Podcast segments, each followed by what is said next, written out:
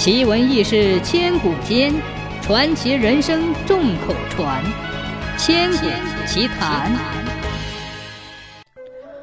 话说宋朝年间，一日天气晴和，百鸟周啾，旭日初升，霞光万道，将报恩寺宝殿上的琉璃瓦照出一片金光。报恩寺的小和尚照例要到寿溪挑水，用于寺内洗漱饮用。小和尚挑着桶来到寿溪旁，却发现溪水全无，居然干涸了。河床中裸露着岩石，洞内黑暗处闪着亮光。小和尚朝着亮光走去，发现原来是一片鳞片。这鳞片足有石盆这样大，还闪着五彩祥光。小和尚出于好奇，就把这片鳞片拾了起来。说来也奇怪，小和尚把这鳞片拾起来后，寿溪水就立即流淌出来。小和尚怕误了寺里用水，马上把水桶打满，挑着水回寺里去了。小和尚将水缸倒满水后，接着又去喂猫。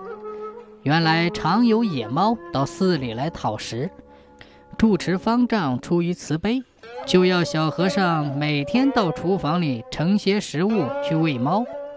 小和尚盛了些食物。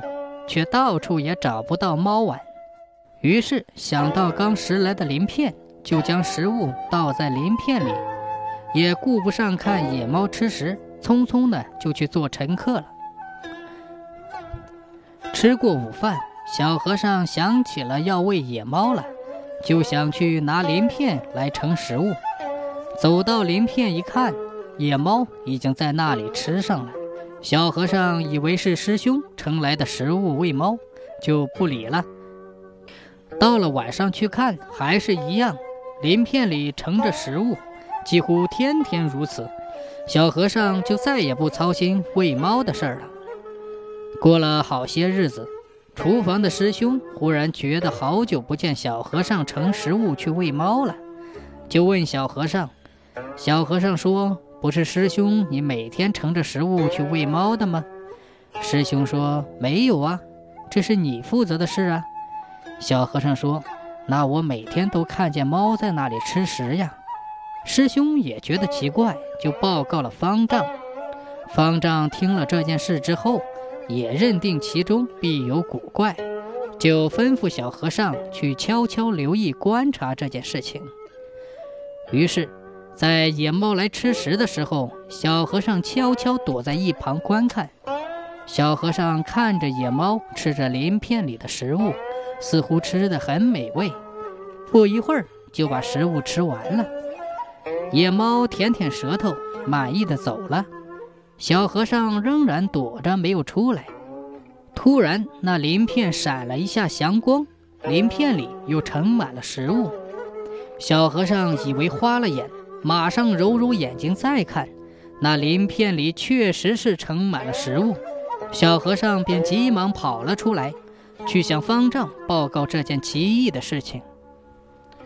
方丈听了小和尚的讲述，知道这鳞片必是宝物，马上去把那鳞片拿来了，并将鳞片清洗干净。方丈仔细看着这鳞片，鳞片的外形是鱼鳞的形状。但比鱼鳞更大，还闪着五色的祥光。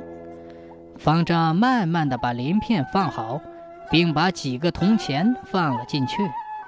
不一会儿，鳞片里的几个铜钱变成了十几个、几十个。方丈知道这鳞片是个宝物，就小心地把鳞片收了起来。方丈想，现在寺庙的建筑有些破损了，佛像的漆也脱落了。就想用这个鳞片来。生出更多的钱来。修复殿宇和佛像，于是方丈每天晚上悄悄地在鳞片里放些银子，让鳞片产出更多的银子来。不久，方丈就筹够了修寺庙的钱，并请来了工匠把殿宇修葺一新。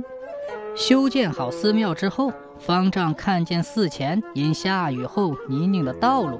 又决心将寺前道路也修整一番。仍是在夜里，方丈还是拿出鳞片，依旧放一些银子，鳞片里又生出很多银子。方丈用这些银子买来青砖石料，在寺前的寿溪上架起了三座石桥，命名为三教桥。用砖块在寺前铺路，整条路看上去像一条龙一样，所以这条路后来叫做龙林街。自此以后，报恩寺的香火更旺了，来上香拜佛、进洞游玩的人络绎不绝。报恩寺如此大规模的修寺、架桥、铺路，也引起了县老爷的注意。原来这个县老爷是个贪官，经常欺诈百姓、盘剥商户。县老爷想，报恩寺原来是个香火并不旺盛的寺庙。怎么可能有这么多钱来修寺庙、架桥梁、铺道路？其中必有不可告人的秘密。县老爷叫来报恩寺的方丈，询问其中的原因。方丈经不住县老爷的软硬兼施、威逼利诱，终于把生财的鳞片说了出来。县老爷立即要方丈交出宝物，方丈没有办法。只好答应将宝物献出，但要求县老爷斋狱七日之后，方能摆香案迎接宝物。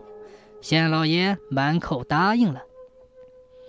县老爷在府中斋戒沐浴七日之后，一大早就叫衙役贝桥前往老君洞报恩寺迎取宝物。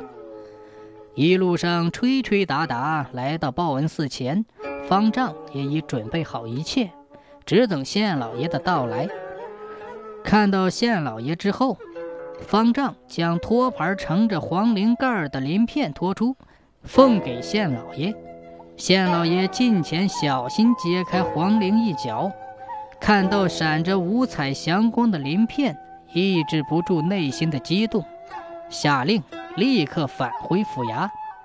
他想马上用这鳞片来发财。县老爷一行依旧是吹吹打打的走着，鳞片放在四人抬着的供桌上。